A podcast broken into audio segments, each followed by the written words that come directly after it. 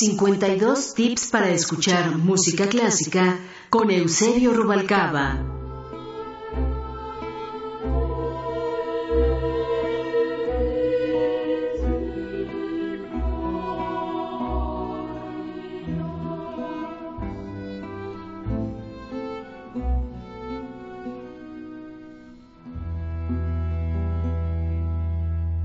Tip número 48. Arte de levitar.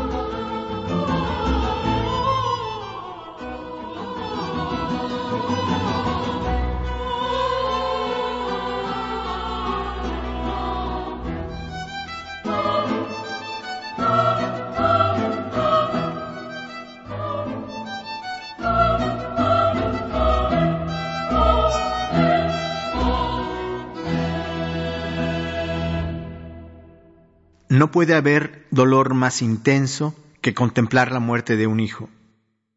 Si a eso se le añade que el hijo muera torturado, el dolor es insuperable.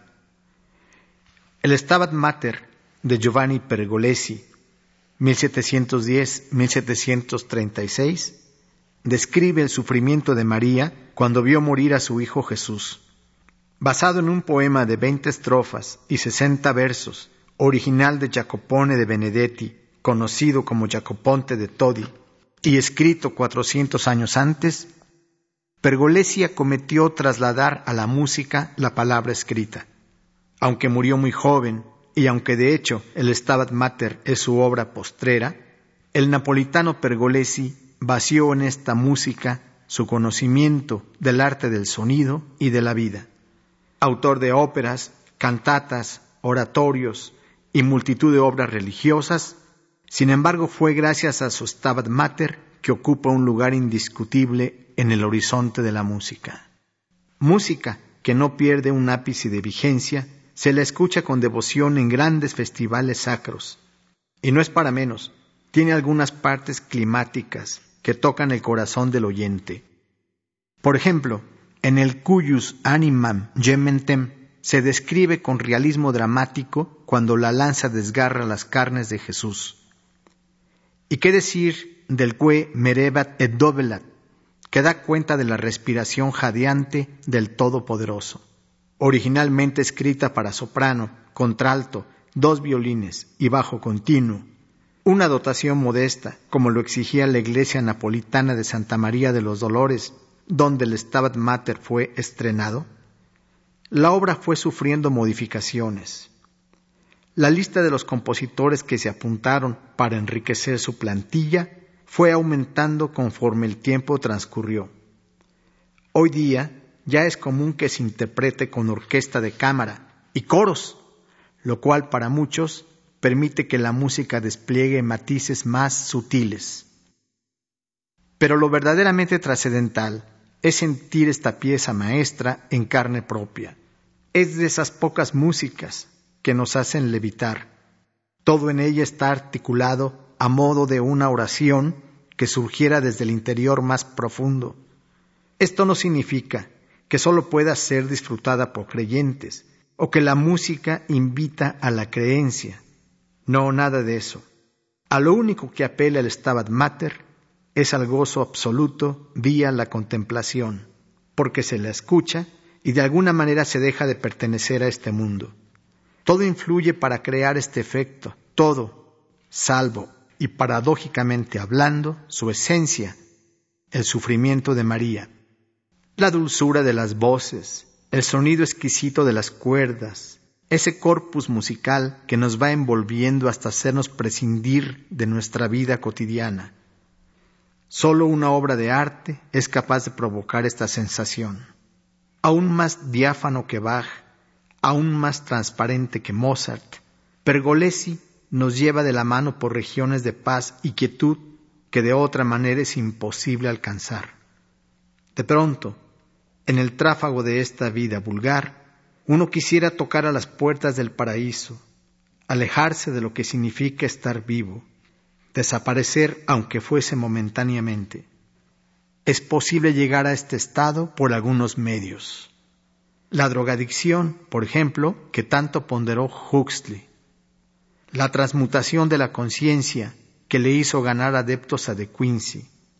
La hazaña vuelta heroísmo que obliga a un hombre a olvidarse de sí mismo. En fin, que lo que tiene el Stabat Mater y de lo que muy pocas obras pueden jactarse es la humildad. Sin mayores pretensiones, al momento en que Pergolesi la compuso, no quería ganarse un lugar en sitio alguno, sino simplemente compartir un dolor. La vida lo había llevado hasta ahí.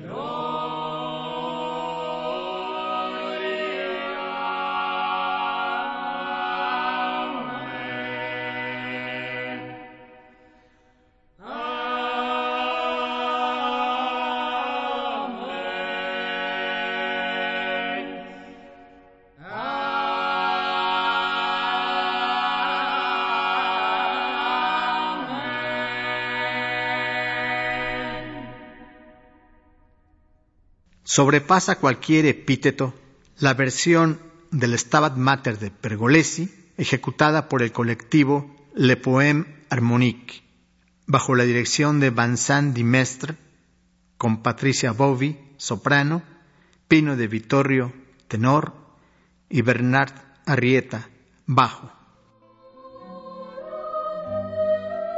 52 tips para escuchar música clásica con Eusebio Rubalcaba.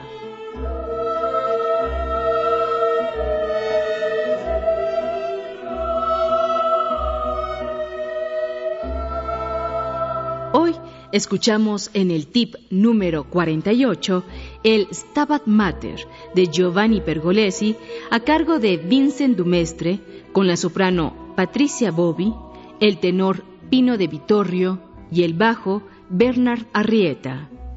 Equipo de producción, Angélica Cortés, Fructuoso López, Roberto Hernández y Pita Cortés.